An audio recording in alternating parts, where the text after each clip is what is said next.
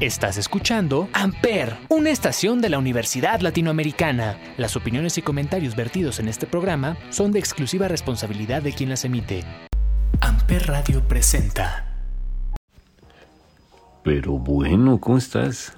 La verdad es que yo ya tengo, ya siento el espíritu navideño dentro de mí, ya estoy esperando nada más final de, de año, ensalada de manzana, ahí andar con toda la familia porque ya, ya se siente, ¿no? Ya estoy esperando, estoy planeando mi lista para Santa y mi lista incluye un campeonato para mi equipo. No lo voy a decir porque no quiero salarlo, entonces solo voy a decir, incluye una, una copa para mi equipo.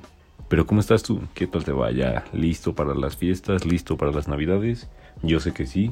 Y también sé que ya estás listo para lo que viene esta semana porque estuvo llena de polémica, estuvo llena de noticias, de premios, de muchas cosas. Vamos a empezar por ahí porque creo que es lo más relevante. Vamos a pasar con lo que sucedió hace unos días, a principio de semana, con el balón de oro en Francia. Como todos sabemos, cada año desde que tengo memoria se realiza un evento donde se premia al mejor jugador, al mejor equipo, mejor entrenador, mejor portero, todo se premia ahí. Y el máximo ganador que ganó también este año es Leo Messi. Leo Messi contaba con seis balones de oro y el fin de semana ganó su séptimo balón de oro y ahora se separa a dos balones de oro que serían dos años, digámoslo de esa manera, de su competidor más cercano que, como ya sabemos, es Cristiano Ronaldo. Es complicado y por eso te decía al principio que hay mucha polémica porque todos decían, Leo Messi hizo un buen año, Leo Messi ganó la Copa América, pero si lo comparas con el año que ha hecho Robert Lewandowski, el balón de oro tendría que irse para allá. Yo no voy a entrar mucho en polémica porque no me gusta, pero creo que estuvo buena decisión. Creo que al final el balón de oro siempre ha premiado lo colectivo, siempre ha premiado los goles, las asistencias, eh, las opciones de peligro que puedas llegar a tener y creo que el más completo en eso siempre va a ser Lionel Messi. E igual, yo creo que no puedes decir que un balón de oro fue robado cuando va para Lionel Messi. Hemos visto que se lo han dado a Luka Modric por quedar subcampeón en la Copa del Mundo. ¿Por qué no dárselo a Messi que quedó campeón de Copa América después de varios intentos ya? Yo creo que el año de Lewandowski fue muy bueno y Leo Messi lo reconoció y dijo, el año de 2020 era de Lewandowski, tuvieron que haberle dado su balón de oro. No lo hicieron, no es problema de Messi ni problema de nadie más es problema de France Football quien no le quiso dar su balón de oro. Así que yo creo que por ahí está el tema, por ahí podrían ir cambiando. Y Lewandowski se veía feliz. Creo que al final del día es complicado no ganar un balón de oro sabiendo todo lo que te esforzaste. Pero Lewandowski fue, le dieron un premio que mucha gente dice, y también me incluyo ahí, que se inventaron ese premio, que en la mañana dijeron, ¿cómo vamos a invitar a Lewandowski y no le vamos a dar nada? Pues bueno, nos inventamos el premio goleador del año para dárselo y ya que se vaya un poco más tranquilo a su casa, todos ganamos y no pasó nada. Así fue, Robert Lewandowski ganó el premio a Mejor Delantero del Año y también se entregaron varios premios. Uno de ellos que se ha vuelto muy importante es el primer balón de oro femenil, que se lo llevó Alexia Putellas, jugadora del Barcelona femenil, obviamente, quienes ganaron un montón de premios, quienes estuvieron ganando la liga y ganaron muchas cosas.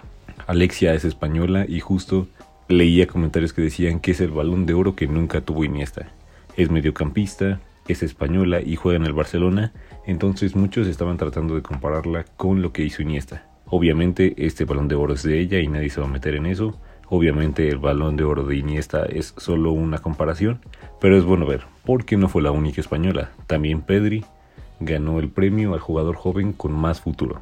Y creo que es muy, muy válido por todo lo que hizo, por todo lo que hizo en la Eurocopa con España, que después no tuvo días de descanso y se fue a jugar los Juegos Olímpicos con España igualmente, regresó al Barcelona, no quería tomar descanso, pero lo obligaron, entonces creo que Pedri lo merecía, Pedri es un chavo con mucho futuro y creo que es una de las joyas que tiene que proteger el Barça, porque hay muchos equipos que lo quieren, muchos equipos que le están tentando el oído a ver ahí cuánto quiere cobrar, pero pues Pedri creció en el Barça, creció viendo a Messi y creo que si Pedri en realidad ama sus colores se va a quedar ahí a pesar de todo, ¿no?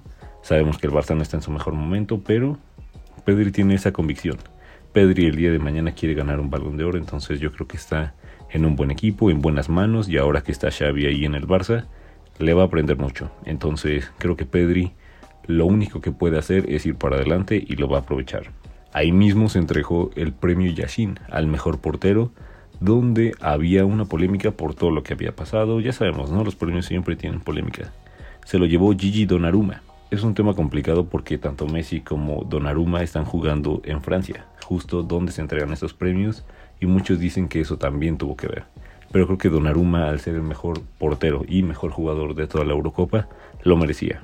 Ha estado trabajando bien, se ganó su lugar en el París, ha estado compitiendo con Keylor, lo que logró con el Milan también fue muy importante, entonces creo que está bien.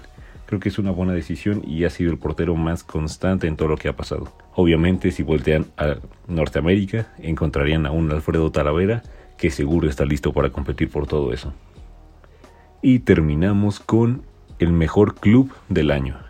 El mejor club del 2021 se lo llevó el Chelsea por todo lo que ganó, porque ganó la Champions, como todos sabemos, en la rama varonil, con Kanté, con Mount, con todo ese equipo lleno de estrellas y también lo ganó en la femenil.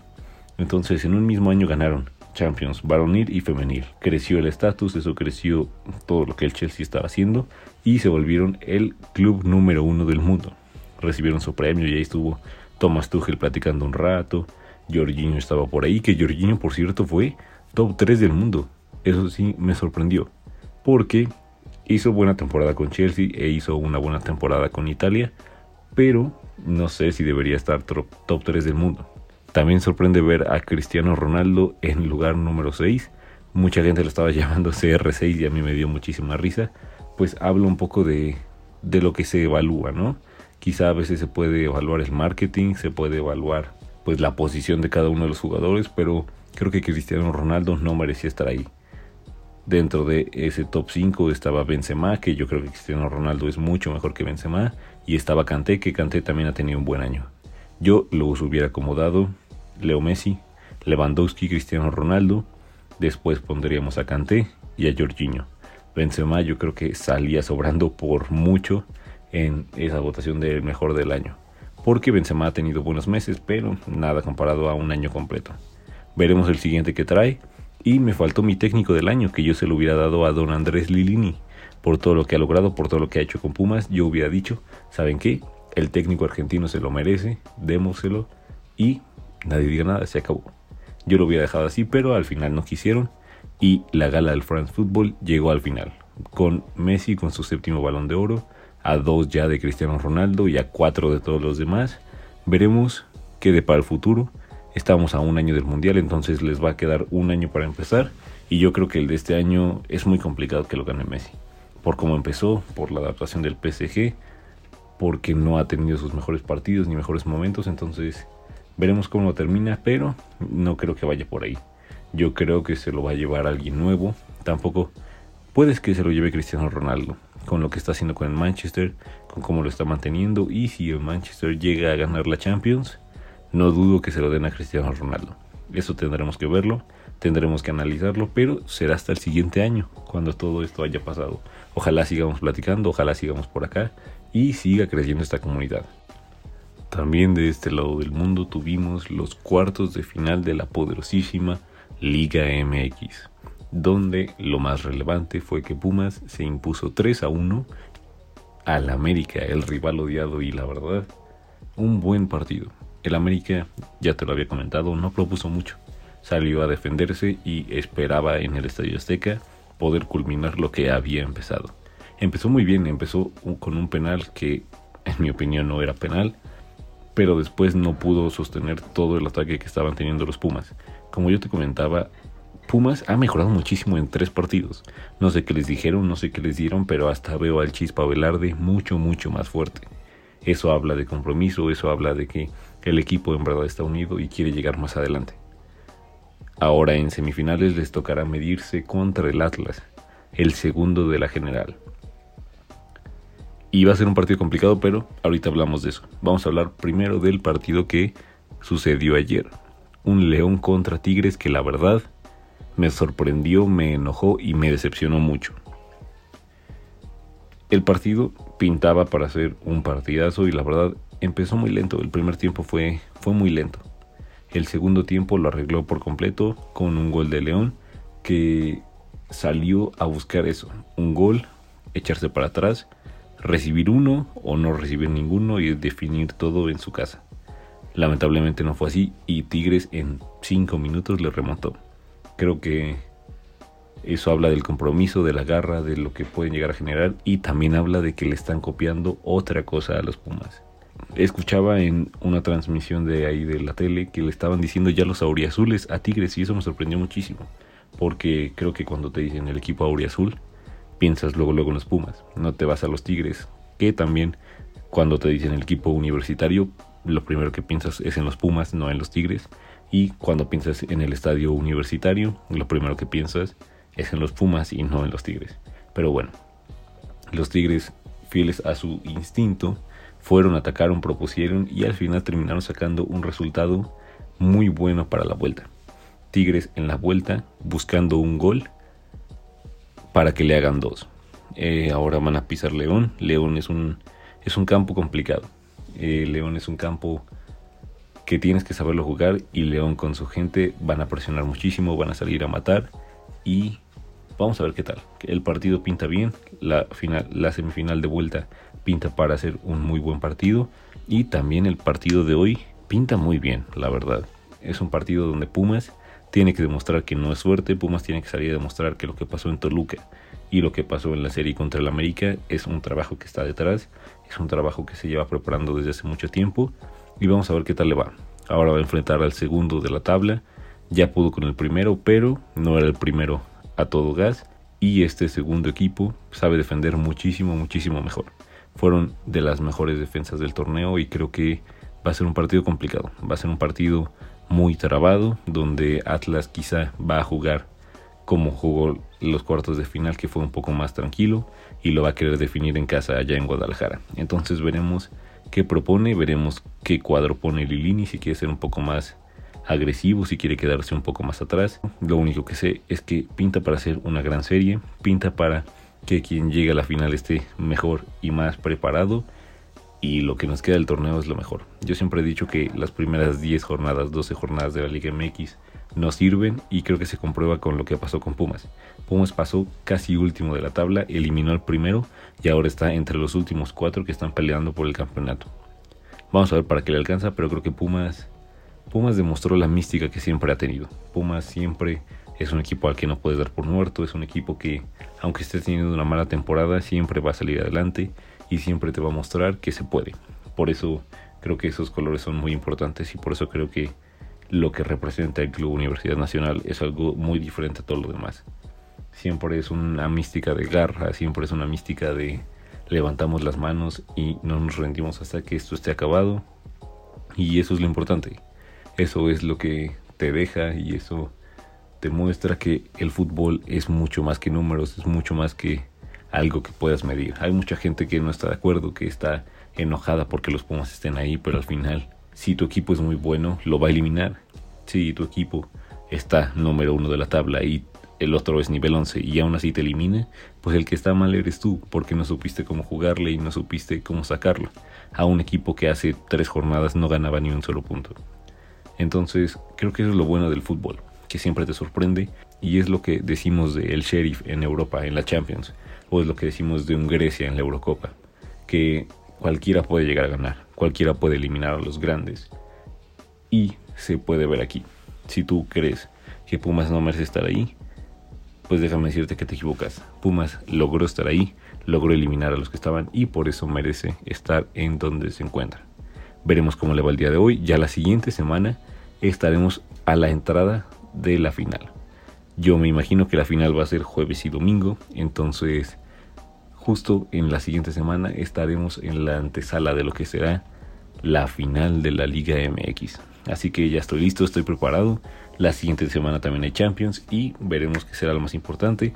Traeremos la mejor información. Obviamente ya sabes qué partidos no te puedes perder. Ya sabes qué partidos están jugando muy importante. Y si no te acuerdas cuáles son, en el episodio pasado lo menciono. Todo está ahí resumido para que tú sepas cómo está cada cosa y no te pierdas de nada. Por lo pronto, creo que será hora de irme. Fue un gusto estar aquí otra semana más. Este fin de semana hay gran premio el checo estará compitiendo. Es temprano, todas las carreras han sido muy temprano, pero ya son las últimas. Queremos apoyar al checo, queremos apoyar a Red Bull, entonces no te puedes perder todo lo que está pasando. También hay Liga MX femenil. El día de mañana tenemos la ida y el lunes tenemos la vuelta de lo que van a ser los cuartos de final de la Liga MX femenil. No te lo puedes perder, ahí está tu equipo favorito, quizá no lo esté, pero es algo muy importante. Hay que darle apoyo a las chavas que también quieren vivir de esto y estoy seguro que algún día lo van a lograr. Por el momento creo que es todo, yo me despido, ha sido un gusto estar otra semana aquí en Analista de Sofá, ya de las últimas del año, pero esperemos no de las últimas de este podcast.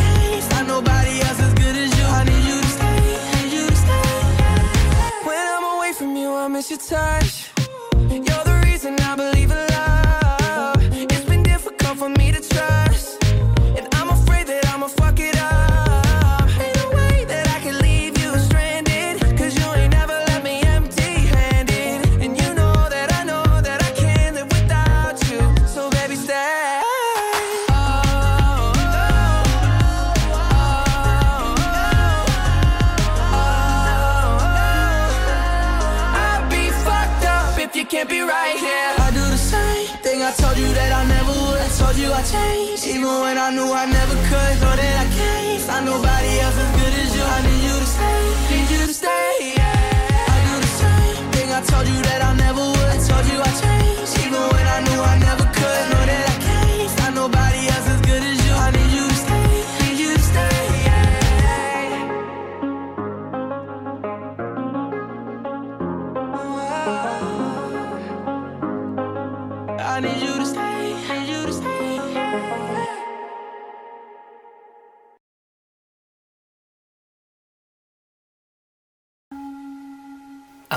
Radio presentó Amper, donde tú haces la radio.